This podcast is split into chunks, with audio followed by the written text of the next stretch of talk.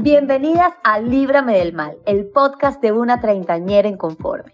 Un espacio queer y seguro, donde reaprender sin ser juzgadas. Hola, soy Yama. Gracias por conectarte, por darle play, por compartir, por los mensajes que me enviáis, por el feedback que me dais. O sea, de verdad, muchísimas gracias. Eh, este es el episodio 8 de Líbrame del Mal. Ojalá librarnos todas en este caso específico de la cultura de la delgadez. Desde un principio dije que este podcast sería una radiografía de mi vida y no sería de esta manera si no compartiera, además de mis aprendizajes y, y todas las personas que vienen aquí, también quisiera compartir este, como este pequeño inventario de cosas no saludables que hago relacionadas con mi cuerpo. Por ejemplo, yo lo primero que hago al despertarme es tocarme la tripa. A ver qué tan hinchada la tengo, por decirlo de alguna manera. Y automáticamente intento acordarme de qué he cenado anoche y a qué hora he cenado. Entonces, de ahí modifico mi comportamiento en, el día de hoy, a ver qué voy a poder desayunar y a qué hora voy a poder desayunar para mitigar o, equilibrar qué es lo que ha pasado la noche anterior. Es el primer pensamiento de mi vida, el primer pensamiento de cada día es este. O sea, ya me han mandado a meditar, no, no os preocupéis. Em, otra cosa que hago, pues eso, eso yo creo que es algo que, que, es común, no estoy absolutamente nada sola en esto, es a lo mejor cancelar planes con amigas porque a lo mejor tengo tres semanas sin ver, tres semanas, tres meses sin verlas y en esos tres meses he cogido cinco kilos y es como, mira, no, no, no puedo ver a estas amigas porque es que, qué vergüenza, mira, estoy cinco kilos más gorda. Em, o cambiarme de ropa 20 veces, intentar cubrirme todo lo que puedo, a ver si no se nota, cuando en realidad es un hecho. Una persona con 5 kilos más, una persona con 5 kilos menos es un cuerpo. Es como si te haces la raya del ojo más larga o más corta, si te vas con una trenza o con el pelo suelto, o sea, es simplemente un hecho que no debería tener ningún, ningún componente emocional adherido a esto. Entonces, es una tontería, pero es una tontería que limita y, y me harta. Entonces, pues nada, es algo que, es parte de mi vida y de mi día a día. Eh, yo a lo largo de, mis, de mi veintena, en los últimos 10 años, he cogido y perdido 15 kilos cuatro veces ya. Mi peso ha variado entre 60 y 75 kilos durante 10 años, cuatro veces. Una vez dicho esto, hoy tenemos en el podcast un puto regalo. No saben lo agradecida que estoy de que se haya sentado conmigo un artista visual como Bárbara Gao, quien a través de autorretratos representa la figura femenina no normativa de una manera exquisita y preciosa. La primera vez que vi el mural desde la exposición de monstruos me quedé perpleja y creo que es súper importante crear espacios como estos para educarnos, aprender de otras y no sentirnos solas. Así que muchas gracias. Bienvenida, Bárbara. Ayama, muchas gracias por invitarme a este espacio y, por darme voz en él. yo encantadísima, o sea, no sabes lo encantada que estoy que, vengas aquí. Me parece un tema súper importante y más, o sea, que como cada día es más importante. Por, por darte un ejemplo aquí para comenzar, ir fuerte. Estaba viendo esta mañana los posts del Met Gala que hubo anoche y ponía que, bueno, no quiero dar voz a esto, pero bueno, que Kim Kardashian ha puesto que para entrar en el vestido de Marilyn Monroe, que era una persona considerada curvy en los años, no sé, 40, 50, no sé cuándo, em, ha tenido que perder 8 kilos en tres semanas para entrar en el vestido. Entonces, uno, ¿cómo puede ser sano perder 8 kilos en tres semanas? Eh, dos, los estándares de belleza están, pero por todo, o sea, completamente disparatados, ¿sabes? Entonces, eso, bueno, eso por eso, por decirte una cosa así como correr en events, lo he visto esta mañana y me he quedado como, mira, de verdad, no lo estamos haciendo bien. Entonces, de nuevo, completamente, completamente inconforme con los cánones de belleza y la, y la sociedad y todo lo que, lo, como estamos bombardeadas. Eh, a mí no me dejan de llegar Instagrams, emails y, y cosas de, de, en ocho semanas comienza el verano, ¿estás preparada? Es como, sí, es como que ya te tienes que ir un poco preparando mental y, físicamente. Dejadme en paz, dejadme en paz. Entonces, em, yo quería comenzar porque yo he visto pues eh, mucho de tu, de tu Instagram y de tu obra y todo eso y de, los autorretratos tan mm, increíbles que haces, la verdad es que talentosísima. ¿Y ¿cómo, cómo llegaste hasta ahí? ¿Cómo llegaste a dibujar también? Bueno, pues es que yo siempre, yo siempre he pintado desde muy pequeña. Entonces, yo era una niña como muy tranquila, muy... O sea, mi hobby prácticamente era siempre pintar y siempre me recuerdo como en las extraescolares pues tenían que ver siempre con pintura. Entonces, eh, bueno, pues pinto desde pequeña, pinto al óleo desde pequeña y, y, nunca lo dejé, bueno, quitando algunos años en el bachillerato y tal, que no sabes qué vas a hacer con tu vida, y después de ser muy mala estudiante, muy mala estudiante, ya me puse un poco seria y dije, realmente lo que quiero hacer, lo que veo que lo que se me da bien es pintar, hacer cosas con las, con las manos, yo soy súper, como que tengo mucha destreza con cualquier cosa, cosiendo, pintando, dibujando. Y, y entonces dije, pues voy a hacer Bellas Artes sin saber muy bien qué era Bellas Artes, pero yo sabía que se pintaba y entonces me metí en Bellas Artes y ha sido lo mejor que me ha pasado en la vida. y, bueno, pues entonces nada en la carrera pues empecé pues a, a, pintar y allí pues me enseñaron como más de manera más técnica y tal, pero siempre había, siempre había ido a talleres como te decía, de, de, pintura con profesores, a, talleres, los típicos talleres donde van señoras mayores, pues Bárbara con cinco años pintaba ahí. Y estos talleres de barrio, dices, que sí, las típicas sí, escuelas de, sí, de barrio. El con el arte siempre ha sido como muy intenso desde pequeña, la verdad. Y siempre he pintado, mi padre también pintaba, entonces Siempre, siempre he pintado, siempre me recuerdo pintar. Es muy, también está muy bien que, el, que tu padre también pintaba. Justo el, el, el, capítulo anterior lo hemos hecho sobre las heridas de la infancia y hay muchas cosas como el trauma ancestral y todo eso. También esas cosas se, se pasan epigenéticamente y los mm. intereses y todas esas cosas está, está también relacionado. O sea, no es casualidad que sea algo algo que te guste. Pues muy bien, menos mal que te ha dado por pintar.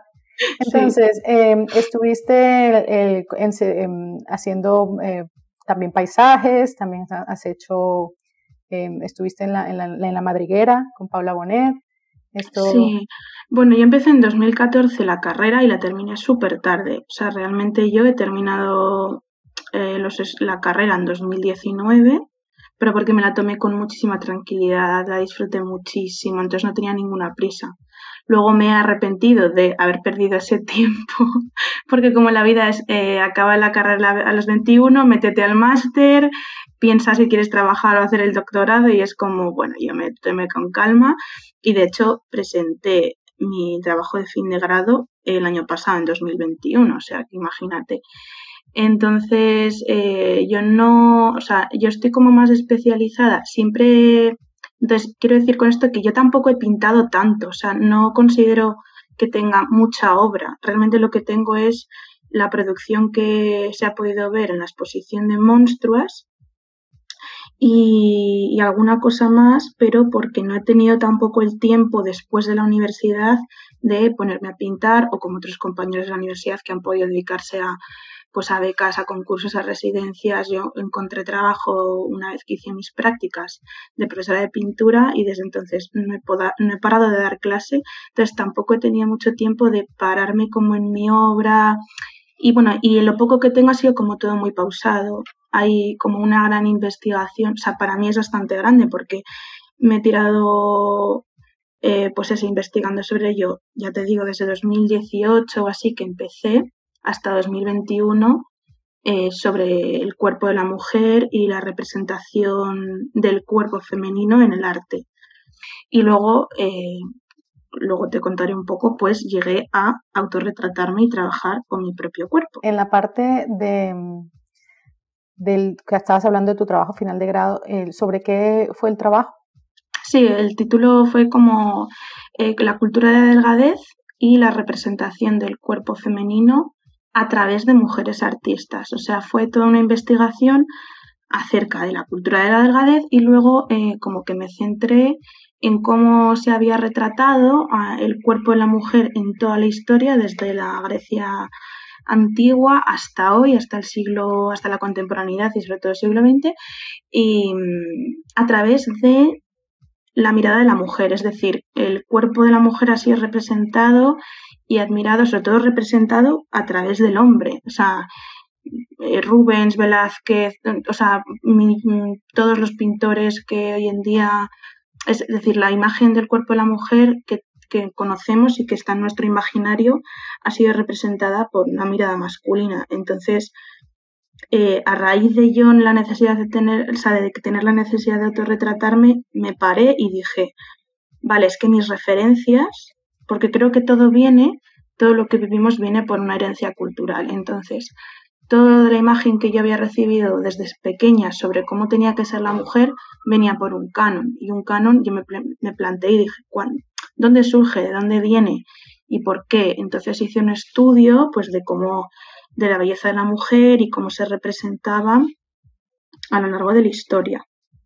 Entonces trabajo en eso, a ver, son 60 páginas, pero me daría para hacer, como te decía antes, una tesis doctoral sobre esto, eh, pero lo pude resumir en 60 páginas, eh, pues eso, todo un estudio de, cómo se había representado a la mujer. Y luego me centré en cuando empezó la mujer a em, representarse en la pintura o en el arte que casualmente fue pues eh, a mediados del siglo XX porque antes no había habido muchas mujeres pintoras. Entonces, bueno, ahora están con todo esto de la moda y el, pues eso, como el poder que tenemos las feministas, de repente todo el mundo se sube al, caballo del feminismo y entonces todos los museos están como sacando de sus almacenes las mujeres eh, artistas, mujeres pintoras, pero sí que es verdad que no, pues no hubo muchas, entonces los referentes son ¿Tú crees que sí, que sí que había material de, de, otros siglos eh, de pintoras mujeres y ahora dicen, ay no, esto que está trending, vamos a subirnos al barco aquí? Sí, o sea, pero es como antes, como también en la literatura, nadie conocía a Virginia Woolf y de repente ahora Virginia Woolf es como súper importante, ¿no? Y, y, sí, pues ha habido pintoras, o sea, siempre ha habido pintoras, pero en, comparación con los hombres no muchas y todo tiene que ver porque no se les permitía pintar. Y no se, sí, no se visibilizaba y efectivamente como que la mujer era relegada a simplemente tener que pintar paisaje o naturalezas muertas, lo que conocemos como bodegón. Entonces la, la, la pintura historicista o que quería contar cosas eh, solamente la, lo podían pintar los hombres, pero porque eran ellos los que podían em, entrar a las aulas de dibujo y ver cuerpos. Es que la mujer no se la permitía ver un cuerpo desnudo porque eh, los pintores retratan los humanos porque tenían que tener referencias y veían y podían entrar a tener un modelo, podían tener clases, entonces la mujer no se la dejó hasta bien entrado siglo XX. La única imagen que ellas podían tener la de sí mismas y poco más es muy triste, la verdad. Ya, bueno, tú has hecho bastante con la imagen de ti misma. sí, ahora estamos todas. Hay mucha gente que está levantándose. Además, el, em, creo que todo el mundo se quiere subir al carro del body positive y no sé qué, y es, es insultante. O sea, he visto, eh, por ejemplo, de estos TikToks que dicen cuerpos que se ven así, también se ven así y son mujeres de 47 kilos eh, fingiendo, o sea, doblándose de manera que la gente no se dobla. A mí me cabrea mucho también como por redes sociales y marcas, sobre todo de moda, no, es que para tallas grandes, ahora Zara está como, es que tengo XL, es que ahora tengo XL. Entonces, ¿cuáles son las tallas grandes? Porque para mí una 42 no es una talla grande, ¿sabes?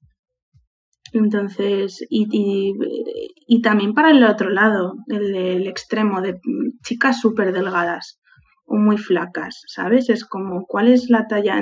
No sé, es una mierda porque tienes que entrar dentro de esas medidas y que sí que son las más normalizadas, porque si tú haces un estudio, pues sí que es verdad que habrá más mujeres que entren de la 32 a la 42, pero y las que tienen una talla menor o una talla 60, en fin, y es que es una mierda. Yo sí, yo estoy de acuerdo. Mira, fíjate, en, en Berska yo es que ni entro. En Berska, mm. la talla 42, mm, en otra tienda es una 38. Como, como Llama, yo siempre he sido gorda y yo creo que jamás, claro, nunca he sido tan gorda como ahora, hay que decirlo, pero creo que nunca me he comprado nada de Vesca ni de Pull&Bear y, y, me encanta me encanta la moda y yo intento hacer, o sea, yo coso y me dedico un poco a eso, también estoy estudiando, he estado estudiando diseño de moda, un poco por, empecé como haciendo mi propia ropa y luego he querido como especializarme, lo que pasa que me está siendo muy complicado compaginarlo con el trabajo, pero sí que hago cosas, sobre todo porque no hay moda para mujeres de talla grande, ¿sabes? No hay, o sea, es que no existe, estamos totalmente fuera. Y hay marcas que como HM, bueno, no sé si está bien nombrar marcas, pero quien tú quieras. Eh, como tiendas como H&M o muchas otras que dicen, no, es que tenemos tallas grandes, pero solamente las venden online o si las tienen en tiendas. El diseño, o sea, a nivel de diseño, la prenda no es la misma que la de las mujeres eh, como los cuerpos más normativos o una talla 38. Es decir, no hay blusas con escotes, no hay nada que sea como sexy, más atrevido, los colores cambian, son todo colores oscuros, porque estamos acostumbradas a que una mujer gorda tiene que ir con un tono oscuro para no mostrar su, mm, sus carnes, ¿no? O sea, su, exceso de, de todo. Entonces, mm, es una mierda porque nos tienen como súper engañadas y caemos. Y ahora sí que está viendo como marcas que, bueno, intentan... Claro, es una manera también de control. Es como, quieres venir a mi tienda, pues tendrás que ser de este tamaño sí, sí, sí. Y ahora hay muchas marcas. El otro día lo hablaba con mi chico, lo discuto un montón con él. No sé, una marca de deporte, no sé si me lo invento, no sé si ha sido Adidas, Nike. Hay algo como que han empezado a vender ropa deportiva de, de tallas grandes y me molesta porque es como que ahora se está poniendo de moda eso del body positive, pero en realidad te están vendiendo una XL o una 2XL. Pero es que una persona que pese como yo, que pese 120 kilos, que use una 52 o una 54, eh, no puede ir al gimnasio porque no hay ropa para... O sea, no hay ropa, quiero decir, me tengo que poner una camiseta ancha o... ¿Sabes? No puedo ir como guay, como otras chicas, ¿no? Con esos tops y no sé qué, y dices, joder, ¿Pero por qué? Porque es una mierda. Entonces, bueno, pero luego también está eh, esas personas que dicen, no, es que entonces estás haciendo apología de la obesidad o no sé qué. Entonces es que ahí hay un... Eso, lo de... Es, es decir, es la cultura de la delgadez versus la satanización de, de la obesidad. Entonces entra ahí como discursos sobre la salud y es muy, es muy complicado hablar de esto, la verdad, sobre todo porque hay muchas controver hay mucha controversia mucha hipocresía y, no sé, es como muy contradictorio. Incluso yo a veces creo que soy bastante contradictoria e intento luchar contra eso, ¿sabes? Porque somos muy contradictorios. Es como, vale, ahora vamos a defender el, el cuerpo gordo, pero a la vez, uff, cuidado, que es que es obesidad y es que es una enfermedad y es que te puedes morir. ¿Sabes? Es un tema súper delicado, súper delicado. Claro, pero por lo que yo, yo he visto y he leído y me he visto fanzines y he escuchado podcasts, porque es simplemente educación. Yo, yo era de las personas que decía, claro, pero es que este, lo de la salud, ¿no? Eh, pero es, hay, muchas cosas que son, que son agravantes para la salud. Hay muchas, no, no, no es solamente el eh, ser, ser grande o lo que sea, no, no tiene nada que ver. Hay muchas cosas, o sea, ¿Por qué? ¿Qué es lo que yo siempre digo? ¿Por qué a una persona que pesa 45 kilos, pero tú no, sabes, no, no has visto su, su, sus análisis? Y es que lo de la salud me parece una excusa, no para, para, para meterse con la gente, simplemente. Y luego también una cosa que yo siempre he vivido es como que todo, yo como te decía antes, pues siempre sido gorda y siempre he tenido sobrepeso desde que tenía unos ocho años o así. Y, al final lo único que me decían los médicos era cuídate porque tendrás problemas de salud y es que además podrás eh, gustar más a los chicos o estarás más guapa o tal. O sea, es que hay unas cosas que es denunciable. O sea, ya ha pasado de ir al oftalmólogo por una movida eh, de, que tenía el ojo, los ojo, el ojo seco y tal, y el, oftalmólogo terminar la consulta con, es algo crónico, no se te va a pasar, pero yo te recomiendo adelgazar. Y me acuerdo que me quedé así como, como wow, dije, estará asociado, porque parece que todo absolutamente todo llama lo que te pueda pasar. Yo voy al médico sabiendo que me van a decir que lo que me está pasando es por la obesidad. Y hay veces que sí y hay veces que no. Y luego yo contrasté eh, lo del oftalmólogo y me acuerdo que le pregunté a una persona que no era oftalmóloga, pero que sí que, o sea, quien me gradúa la vista y tal, y quien me lleva un poco el tema de los ojos. Y me dicen, no tiene nada que ver eh, que tú tengas sobrepeso con que tengas ojo seco. O sea, como que no estaba asociado. No debería estar asociado.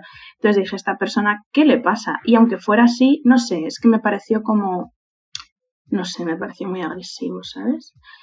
Pero bueno, sin darme tampoco una explicación, porque me podía haber dicho, mira, tienes que adelgazar porque resulta que es que esto que te está produciendo ojos secos no me dio ninguna explicación, terminó su, su consulta con eso.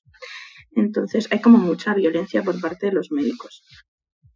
Pero bueno, no niego que se tienen problemas de salud porque yo los tengo. O sea, yo tengo hipertensión, o sea, es que no te voy a negar, no podemos ser hipócritas.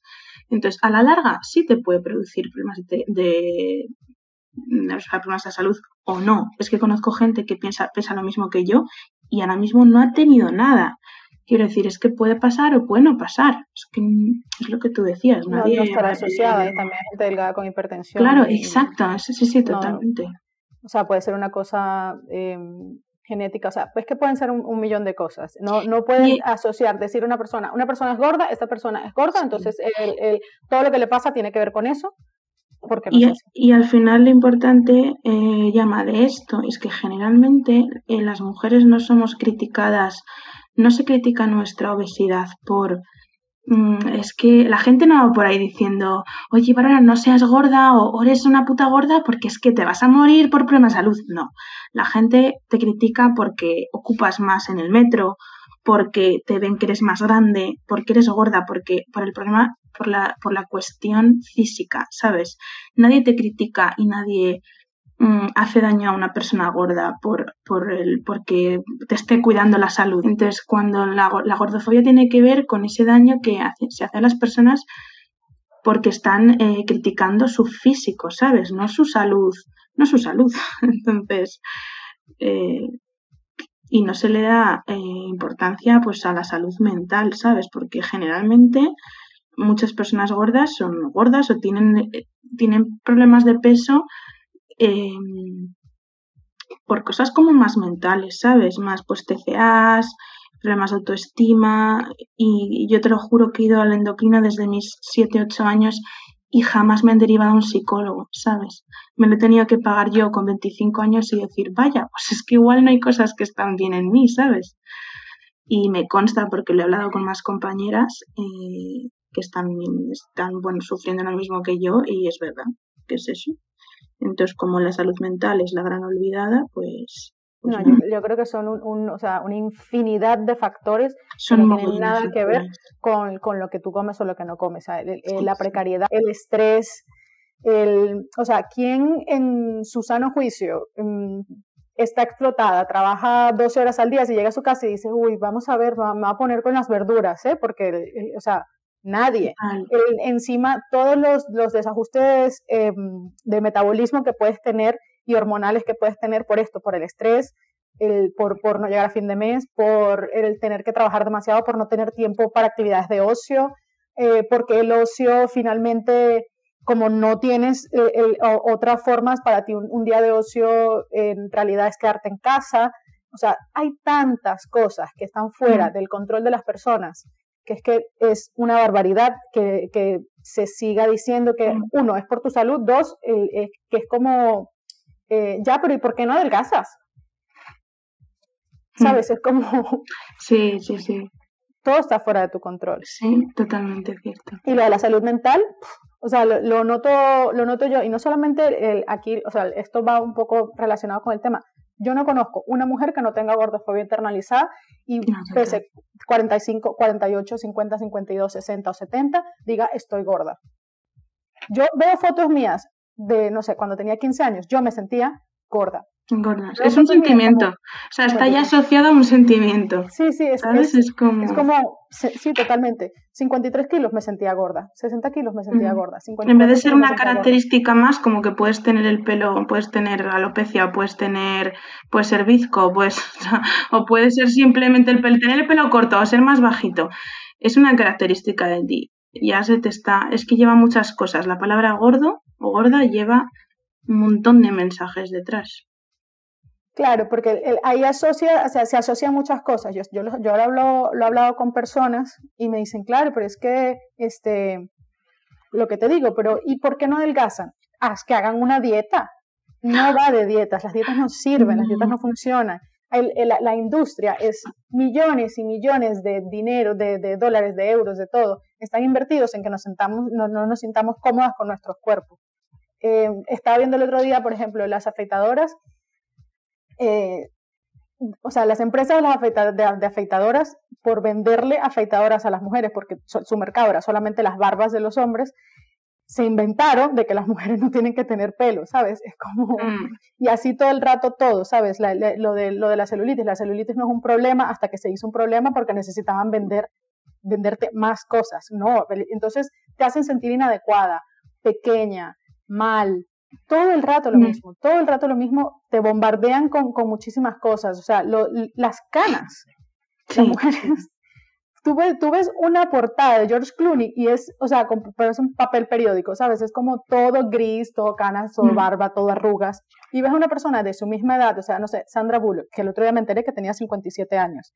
no tiene ni una arruga, ni una cana, el, pesa no sé cuántos kilos, pero muy pocos, o sea, está completamente en el canon de belleza eh, que, nos, que nos imponen y es como, Sandra Bullock jamás se atrevería a salir en una revista canosa, simplemente. Entonces, en los hombres da igual, pero las mujeres, pues ahí machacadas, machacadas, machacadas, todo el tiempo. Por sí, Yo, yo siempre digo que no significa que, los hombres no sufran este tipo de violencia o estas exigencias de la belleza, pero creo que es de otra manera. Y creo que al final quienes estamos sometidas somos mucho más las mujeres, por supuesto, y sobre todo por lo que justo estás comentando, la cultura visual que tenemos y cómo se nos representa en, es que en las noticias, en las redes sociales, en la publicidad, en las películas.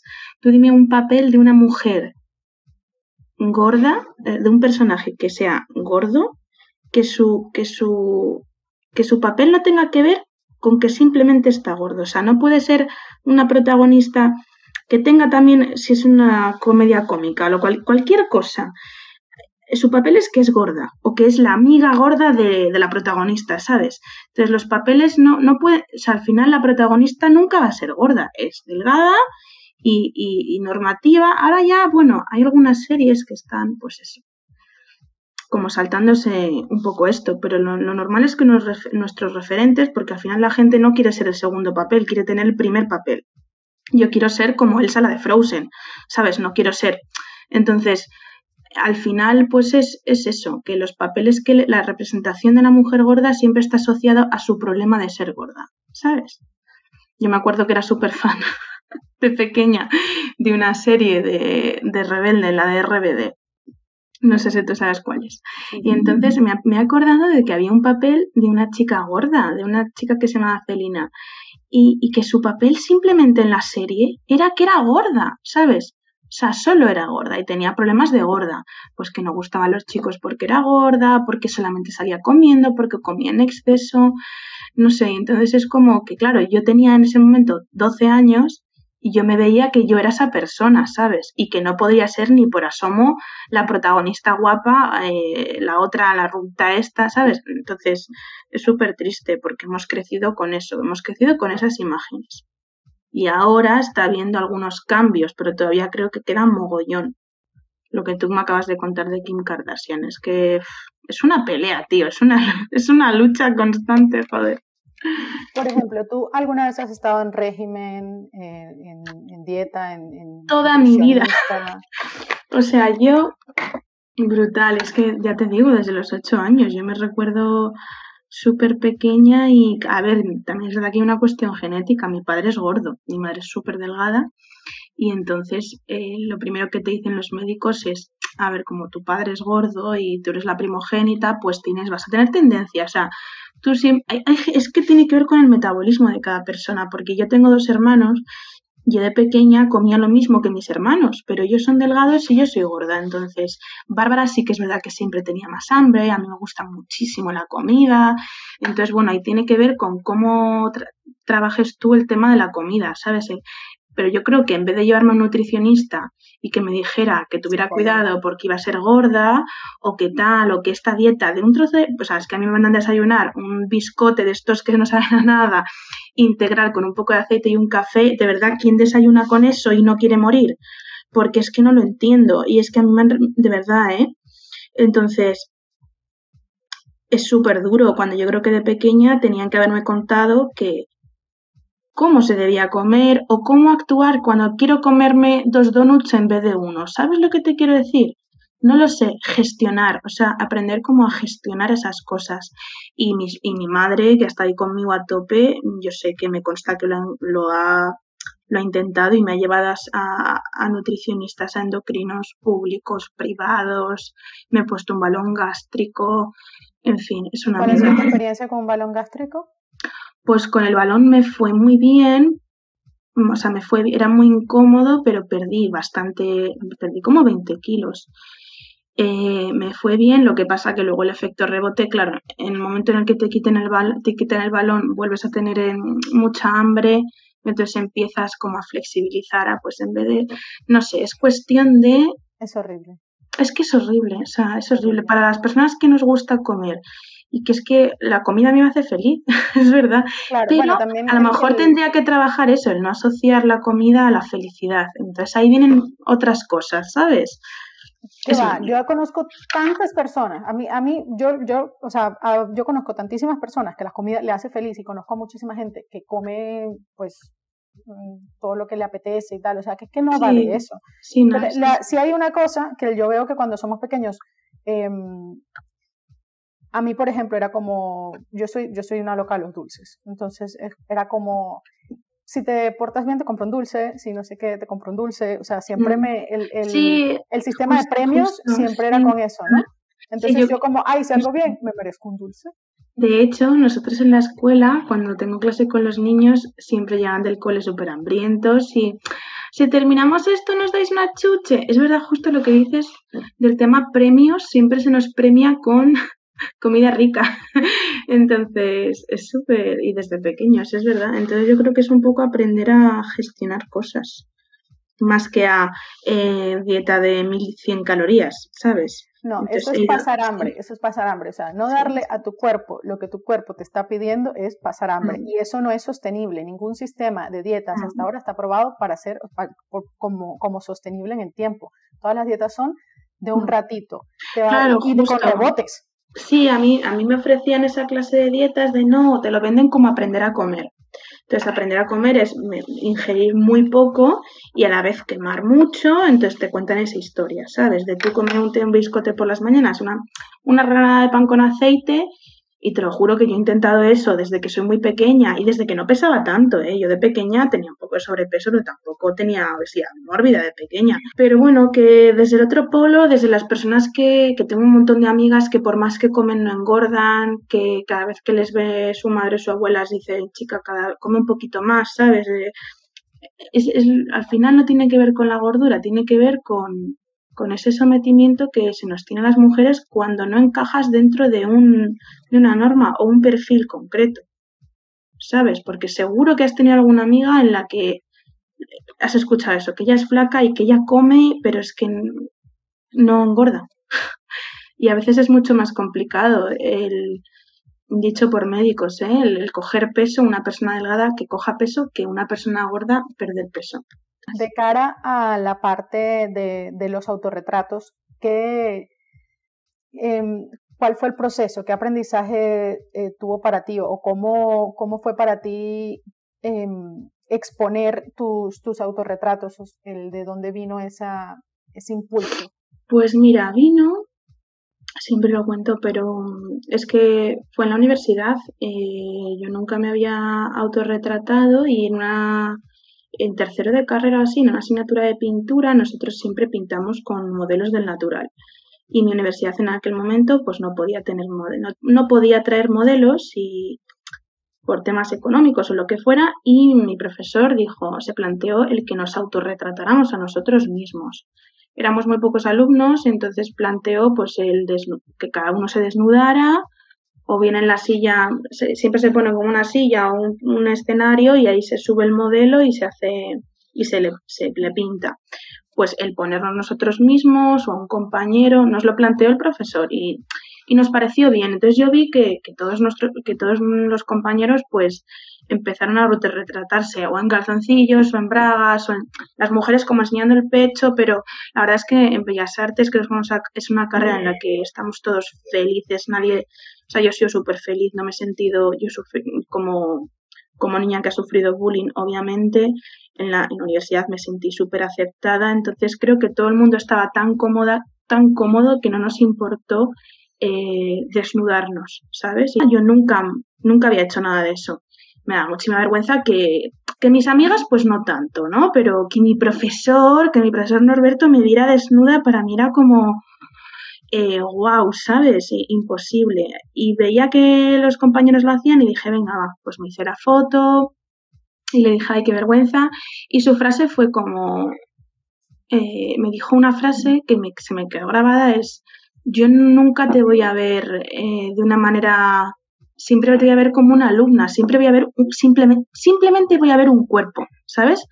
Y entonces yo me quedé con eso, en que simplemente éramos un cuerpo, ya pudiera ser más grande, más pequeño, más gordo, con las tetas más caídas, menos caídas, y me quedé con eso y vi con tan, tanta naturalidad que viese mi foto y empezar a explicarme cómo abordar el ejercicio que yo dije, joder, es que solo es un cuerpo y, él tiene otro igual y, entonces dije, somos solo un cuerpo, ¿qué más da el tamaño, no? O sea, y eso empezó como a hacerme reflexionar. Y entonces, pues yo estaba en un momento de liberación total, o sea, yo tenía como 22 años así, y me sentía súper libre, eh, tenía una pareja a mi lado que me quería como era, entonces me, me sentí súper libre. Y con la asignatura, con asignaturas de proyectos en cuarto de carrera y en el último año, pues en una asignatura muy guay, pues empecé a hacer trabajos de performance y de vídeo eh, que girasen en torno a, mi, a, mi, imagen, a cómo consideraba yo mi imagen y empecé ahí a trabajar un poco con eso. Con, sin darme yo cuenta de qué estaba haciendo, era simplemente estaba como de manera, o sea, como catarsis, ¿no? Pues simplemente estaba aceptando mi cuerpo. El que yo veía mi cuerpo, yo decía, vale, esta soy yo, no pasa nada. Y todo lo que había detrás de ese cuerpo, ¿sabes? Y entonces ahí empecé pues a investigar. Empecé a aceptarme. Yo me pintaba y yo sentía un alivio. O sea, que yo he llegado a llorar mientras pintaba, me pintaba, pero ahí me llegado a emocionar y mientras dibujaba el mural de la serie de monstruos, yo estaba llorando dibujando ese mural, en plan se te saltan las lágrimas, pero porque, bueno, te emociona, porque es tu cuerpo y hay mucho, hay mucho dolor detrás, es una puta mierda, pero es que hay, mogollón de dolor detrás de ese cuerpo. Entonces, bueno, empecé a hacer un montón de proyectos eh, en torno a eso y eso derivó en mi trabajo de fin de grado y ahí empezó todo. No sé si he contestado tu pregunta, pero empecé con eso. Luego conocí a otras autoras que habían trabajado con eso mismo. En las autoras feministas de los 70, que eran fotógrafas. De hecho, todos mis referentes artísticos, todos son fotógrafas. La mayoría y alguna pintora como Jenny Saville y tal, pero dije, joder, es que hace 40 años otras mujeres eh, necesitaban tener ese espacio de como autoconocimiento y de cuestionarse su cuerpo, de cuál era el lugar de la mujer y se lo plasmaron con unas fotografías de verdad que brutales y que recomiendo a todo el mundo investigar sobre eso. y, y, ya está, entonces dije, joder, no soy la única que ha sentido esto y ahí empezó un poco todo. Y ahí sigo. No, ya veo. Sí, a mí el, tanto la parte de la exposición como de, de las cosas que, que, tienes publicadas en Instagram y los autorretratos me han parecido increíbles. Me gustaron mucho. Muchas Creo que, que haces una, una labor súper importante también, porque hay que retratar todos los tipos de cuerpos. No hay un solo tipo de cuerpo. Eh, hmm. No hay, es que no hay. Sí, y también me parece feo cuando, no sé, mm, me meto en una, en una tienda a ver la, la, la tienda online, ¿no? Y hmm. todas las, cuando ves la ropa puesta, es como, pero ¿cómo me va a quedar a mí? O sea, yo no sé cómo me va a quedar esto a mí. Puedes poner hmm. personas de, de todas las tallas para yo saber cómo me va a quedar esta ropa a mí, porque online yo no puedo comprar jamás. ¿Qué voy a comprar mm. online si no sé cómo me va a quedar nada porque todas las modelos son unos mm. de ropa? Sí, es súper frustrante. Es súper frustrante, pero es que el tema de la moda es muy complicado porque luego la mujer eh, tiene un cuerpo tan diverso, es que hay mujeres que son muy estrechitas de pecho, muy anchas de cintura, o al revés, ¿sabes? Y, sí, es hourglass, o sea, es eh, reloj de arena, barquilla, triángulo invertido. Justo, justo. o sea, yo estoy ahora como eres la primera persona a la que se lo dijo, estoy trabajando como en un proyecto. Sí, un proyecto textil, un poco que, que gire en torno a eso, el que la mujer o el hombre o, lo que sea no, no, se no, no se ponga prendas según qué tipo de cuerpo tenga, ¿sabes? Sino que una persona que tenga mogollón de, de pecho se pueda poner un escote, ¿sabes? o, o pueda o que tenga mucha tripa puede enseñar la tripa sabes esos crop tops que mm, se pueden poner las chicas delgadas y que las gordas no, se cosas puede poner todo el mundo Exacto, es que se lo puede poner todo el mundo, pero el mensaje que nos llega es que no. y sobre todo porque no hay prendas para ello, igual hay muy pocas. Entonces, justo estoy un poco trabajando en eso. Yo que me gusta el patronaje y el diseño, pues estoy pensando en, en trabajar con eso. Es que soy muy inquieta, llama. Yo lo mismo le doy a la costura que le doy a la pintura. bueno, todo, me parece bien. Entonces, un poco para, cerrar sobre el, eh, hemos hablado muchísimo de tu experiencia, de, a que te has sometido a muchos regímenes, a muchas dietas, que has, has aceptado tu cuerpo, que te has como em, reconciliado hmm, de, alguna manera a través de... me, he perdonado también mucho. Eh, en Monstruas es como que veo imágenes de cuando yo era pequeña, fotografías y, y como que en parte he estado sanando y hablando mucho con esa Bárbara de, de cuando tenía 8 años o 10 años y veía y escuchaba lo que lo que decía su entorno y no entendía, ¿sabes? No, no era capaz de entender por qué, por qué la decían que no encajaba o por qué los, las, las chicas del cole no se acercaban a ella o por qué la criticaban o por qué los chicos eh, sufrimos. Es que si te tendría que contar, nos daría aquí para tres o cuatro capítulos de podcast. Así que tenemos que hacer capítulo dos. Pero, pero nada, eso, que entonces está un poco como en conversación con mi yo de la infancia y conmigo misma y, y pues sanando mogollón y como explicándola lo que ha pasado, ¿sabes? Que me gustaría como volver atrás y que alguien me dijera lo que iba a pasar o por qué pasaba, ¿sabes? Y yo no, ¿Cómo se lo explicarías tú a, esa Bárbara? ¿cómo, ¿Cómo, se lo explicarías? Pues que no pasa nada por ser gorda. O sea, le diría que no pasa nada, que sí que es gorda y que va a ser gorda, pero que no, que no pasa nada.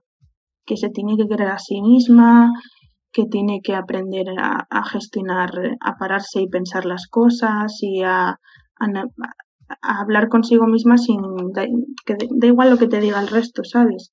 Pero claro, es que eso es imposible que una niña de 10 años lo entienda, ni una de 14 mucho menos, que estamos justo en pleno descubrimiento corporal. Entonces, creo que aunque yo hablara con esa persona, probablemente no me entendería. Pero, pero bueno, en parte, pues eso, yo ahora con 28 pues perdono muchas cosas que sentí con 8 o con 10, ¿sabes? Entonces. Bueno, va, estás en el camino, en el camino.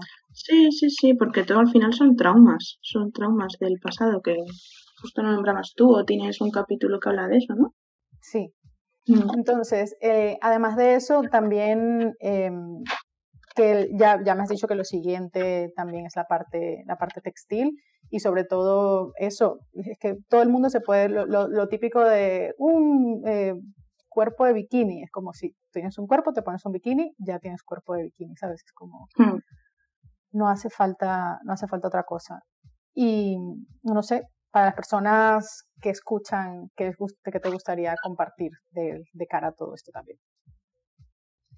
Pues diría que a las personas que no están, que están sufriendo otras cosas, pero que, que, no están sufriendo lo que pueden llegar a sufrir unas, las personas gordas, que, que no nos mirasen mal por la calle, que no nos juzgaran, sobre todo que no juzguen sin saber y que al revés, que, que nos apoyemos entre las mujeres, que apoyen, porque de verdad ¿eh? creo que somos entre nosotras, los hombres también, pero entre nosotras que, hay que parar como ese daño que nos hacemos a nosotras mismas entre nosotras mismas, ¿sabes? Cuando hay personas que son delgadas y que también están sufriendo cualquier crítica de la belleza o están siendo sometidas a, esos juicios estéticos. Entonces, eh, al igual que ella, una persona se puede sentir sometida porque tiene que teñirse, porque tiene canas o porque tiene que ir al gimnasio para estar más guapa, pues eh, que no juzgue a la persona que no va al gimnasio o que no le apetece o que está más gorda, cualquier cosa. No sé, creo que es un poco que tenemos que aprender a respetarnos, ¿sabes? Y a no, sobre todo a no, a no juzgar y, y eso.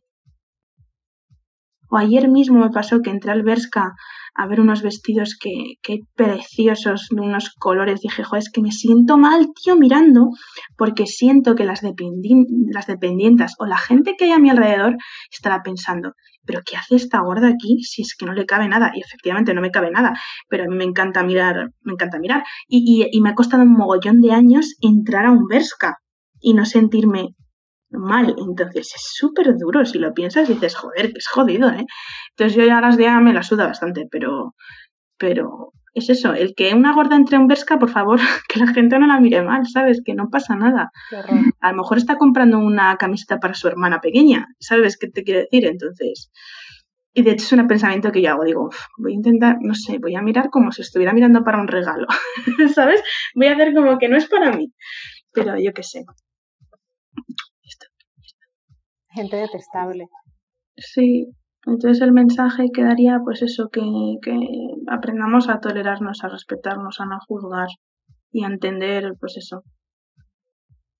y a los endocrinos, nutricionistas eh, y Que te manden al psicólogo, ¿no? Lo que hay que decir a esas personas es que nos manden al psicólogo, porque es que es muy fuerte.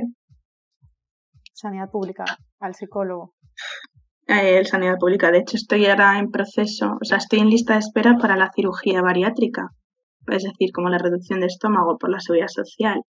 Y, y sí que es verdad que tienes que pasar por una cita. Hay una lista de espera como de tres años y tienes que ir pasando por diferentes especialistas, pues el cirujano, analíticas, endocrino, nutricionista, enfermera nutricionista, el neumólogo y el psiquiatra. Que dije, anda, Vaya, primera vez a los 28 años, cuando ya me tengo que someter a una cirugía, porque probablemente sea incapaz de bajar de peso por mí misma, me mandáis a un puto psiquiatra. Y, de verdad que fue una consulta telefónica penosa que me dijo, y dije, bueno, es que yo hay veces que, pues que me entra mucha hambre y que no, no, no controlo la cantidad que como. Bueno, es que tienes que tienes que intentar comer menos, intenta hacer otras cosas, intenta distraerte. Digo, ¿de verdad esos ocho años de carrera que te han costado o lo que coño te haya costado estudiar eso para decirme esto? O sea, que de verdad que el mensaje es mm, que las, las, o sea, la salud mental tendría que ser como quien va al médico a pedir un paracetamol, ¿sabes? Entonces estoy muy enfadada, a ver si aquí ya me enfado con este tema. Todo lo que quieras. Estás en todo tu derecho, de, este podcast va de eso. De estar enfadada. De estar enfadada. Y ya está, pues estoy muy enfadada. Bueno, ¿y cómo, cómo te sientes? ¿No te, no te dan nervios el, operarte? No, o sea, ¿estás, ¿estás reconciliado también con esta idea? Es que ahora tengo la cabeza tan ocupada en pagar mi alquiler y llevar a cabo. o sea, en este momento en el que estoy tan. Has dicho que si estoy enfadada. Mira, ahora mismo siento que tengo tantos otros problemas que lo último es. Soy yo, ¿sabes? Ahora estoy, pues eso, lidiando con que me acabo de independizar. con que tengo trabajo y tengo responsabilidades, con que no tengo tiempo ya para hacer, mm, tener tiempo libre. Entonces es como, pues es lo que tú decías antes, que llegas a casa y pues te apetece compartir unas empanadas, no te apetece hacerte una ensalada. Entonces, bueno, creo que, no lo sé, a mi pillas, si te soy sincera, si te soy sincera, yo estoy dejando que pase el tiempo, pero no creo, no creo que llegue a operarme, o sea, yo no quiero operarme realmente y mi entorno se piensa que sí, pero realmente no quiero, no quiero operarme. Yo dije, a ver hacia, dónde me lleva esto. A lo mejor me lleva, me lleva hacia un buen endocrino o hacia alguien que... Porque para mí someterse a una cirugía bariátrica me parece una cosa súper fuerte y está siendo como, están pasando de mí tres cojones, ¿sabes? Te lo juro, tengo citas cada, la primera cita, o sea, tengo la cita en 2023, ¿en qué año estamos? Los 20 vestidos, pues voy jodida, ¿sabes? De aquí a allá igual me muerto. Entonces, tengo citas cada, montón de tiempo y nada tiene sentido. De repente el neumólogo, de repente no sé qué. Entonces, claro, entiendo que hay mucha gente detrás y, y me da pena porque y, igual se me juzga porque habrá mucha gente que sí que desee esa operación y yo estoy ocupando ese lugar. No quiere decir que yo esté, tampoco quiere decir que estoy yendo, pero no lo sé, que creo que cuando llegue el momento realmente y me plante enfrente del cirujano y me explique de qué va la operación, porque nadie me ha explicado. Entonces, mm, creo que es algo que, pues que no sé, que tengo todavía que pararme. Ya te digo, como ahora tengo otros problemas externos, mi problema de intentar adaptarme a ser adulta, pero como te digo, me acabo de independizar hace unos meses y estoy lidiando con tener que poner lavadoras, hacer la compra y todo eso. Entonces, pues cuando pase eso y ya me pueda decir, vale, ahora estoy tranquila, ahora todo está relativamente controlado, vale, Bárbara, pues ahora vamos a hacer cosas contigo. Entonces lo tengo ahí. Pero sí que es verdad que ahora me estoy descuidando, no descuidando, pero no estoy yendo al gimnasio. Cosas, sí. Sí, pero por ejemplo, en la pandemia y un año antes que estuve con el balón gástrico, estuve genial. Pero también es que estaba en otro momento vital.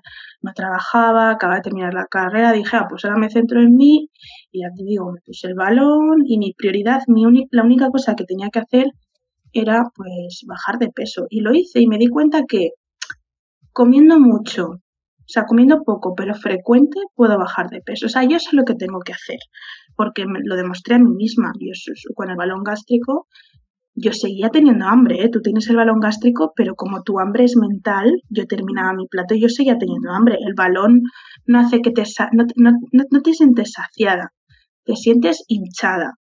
Entonces sabes que no debes de comer más, pero si yo me ponía otro plato de otro filete me lo comía igual, ¿sabes? O sea que al final el balón no te sirve de nada, pero te ayuda. Entonces yo sé y tengo las, las herramientas para, para adelgazar, porque ahora adelgacé y me he quedado ahí. ¿Cuál es tu motivación para, para decir yo sé que tengo que seguir bajando? Pues mira, te va a sorprender mogollón.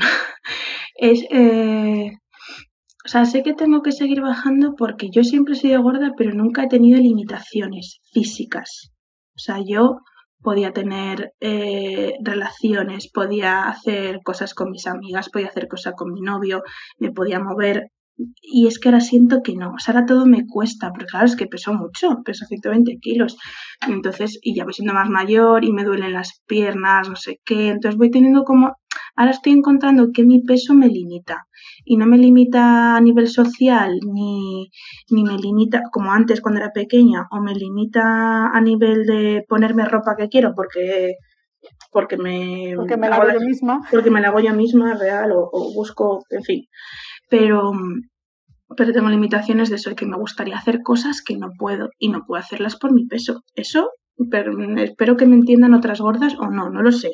Esto es algo, una creencia absolutamente mía. Mm, entonces, pues eso, y sobre todo porque sí que es verdad que si quiero ser madre, pues por la salud y tal, tengo que bajar de peso, porque si no, pues el embarazo puede ser de, de, riesgo y tal, la hipertensión, todo eso, o sea, soy consciente de que, a ver, claro, la salud tiene limitaciones. Entonces, bueno, pues sé que mi motivación es esa, el poder, jo, es que nunca he corrido. Y veo a gente correr y digo, jo, qué guay, que se tiene, que sentirán corriendo. Un agobio. ¿Tú crees? ¿En serio? ¿En serio? ¡Wow! mierda. Pues, pues, jo, yo veo a gente corriendo por el parque y les veo que se, que sudan y que se sienten, pero se tienen que tener una sensación de libertad, porque yo solamente corro cuando pierdo el bus y con mi dificultad, ¿sabes? Entonces digo, joder, yo veo a mi chico que sale a correr y digo, qué guay, mira qué ligero, qué, qué libre, pero yo no, entonces me muero a los 30 segundos. Entonces son cosas, eso, limitaciones físicas. O como me encanta hacer piragua y no quepo en la piragua. ¿Sabes lo que te quiero decir? El problema no es tú, es la piragua, que la haga más grande. Sí, sí, no. Mm, no sé, no sé. O sea, entiendo. no sé, no sé. Joder, pero tengo. Sí, puede ser. Pero tengo mis limitaciones. Entonces me gustaría no tenerlas. Esperamos que si peso 100 kilos y me siento bien y mi salud no peligra con 100 kilos, me quedo con 100 kilos. ¿Sabes lo que te quiero decir? Que yo no busco tener pesar 60 kilos y tener, pues eso, ser natipeluso, ¿sabes? pues esa que está tal, pero es ideal, pero yo qué sé. No, que no tiene un cuerpo normativo, pero... Sí, bueno, lo, has, explicado muy bien. Son, son limitaciones que, que encuentras en ti mismo ahora mismo. Esa es mi motivación. Muy bien, bueno, muchísimas gracias. Voy a compartir en el Instagram del podcast, en el mío, eh, tus cosas. ¿Quieres darnos los detalles de la exposición en la que, que tienes ahora? Sí, bueno, acaba en tres días. Está, sí, acaba el, viernes, el, acaba el día 6. Ha estado desde, desde marzo. Em, pero bueno, tengo pensado hacer un vídeo para que se pueda ver online. Y, y, eso que está hasta el día 6 en el centro, ¿cómo se llama? En la Casa de la Cultura en, en Alcalá de Henares, en Madrid. Y, y los horarios pues son por la mañana, por la tarde y, los sábados por la mañana. Pero eso la quitamos el viernes 6. Pero bueno, eso es un proyecto que quiero ir moviendo y a ver si puedo exponerlo en otros sitios. Y si no, pues tengo mi web que se puede ver todo, que es barbaragao.com. Bueno, muchísimas gracias, de verdad, eres un amor. Muchísimas de nada, ya me ha encantado. No sé qué he dicho, no me acuerdo qué te he contado, pero seguro que ahora sí de verdad. Eso es lo importante. Y recuerden que no es reciclar, es no generar basura.